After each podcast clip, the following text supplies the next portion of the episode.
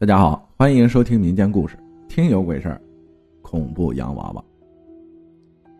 分享这个故事的朋友叫兰兰，他说：“我想您可能很忙，我就自己先把我的故事讲给您吧。”哎，这我很喜欢，真的。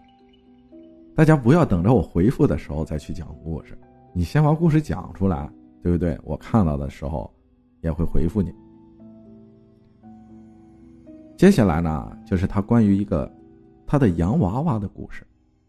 他说，就是每个女孩子在小时候都会有自己的娃娃，什么洋娃娃、布娃娃、毛绒娃娃，大多数女孩都会很爱惜。我就有点不太一样，倒不是把娃娃拆开之类的，就是喜欢在娃娃脸上涂涂画画，像化妆一样。而这个细节也导致那件事发生之后，我的家人。不相信我。大概是在我五岁的时候，那天黑的很快。我和妈妈天快黑了才到家。那天是从外婆家回来的，所以很开心。公交车到了后，我们下了车，向家的方向走。那一路啊，我是蹦蹦跳跳，把我妈的手甩得老高。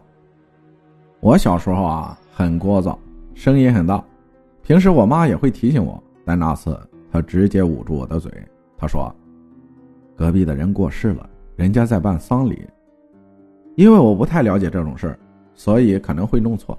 我只知道那里有些人在唱什么，还穿着不太寻常的衣服，还有那种伴乐。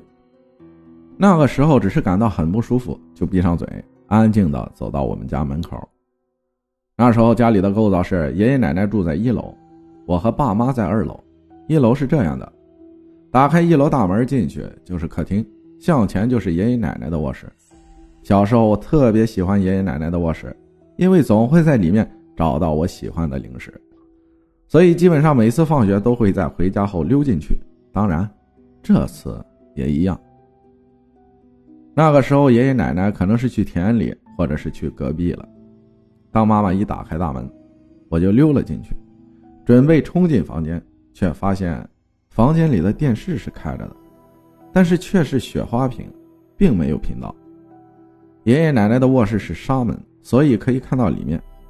但那时更让我不理解的是，两个小女孩背对着我坐在电视对面的床上，她们咯咯的笑着，手上好像还在鼓捣着什么。你们是谁？我在那个时候可能是那么问的。那两个女孩貌似也听到了，转过头来看着我笑。他们脸色苍白，不知道是本来就这样，还是电视的光照的。那时并没有开灯，嘴巴却红红的。他们好像是梳着两个羊角辫晃头的时候会动来动去。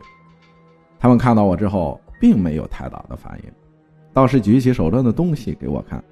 这不看还好，一看就立刻急了。他们手里拽着的是我的娃娃呀！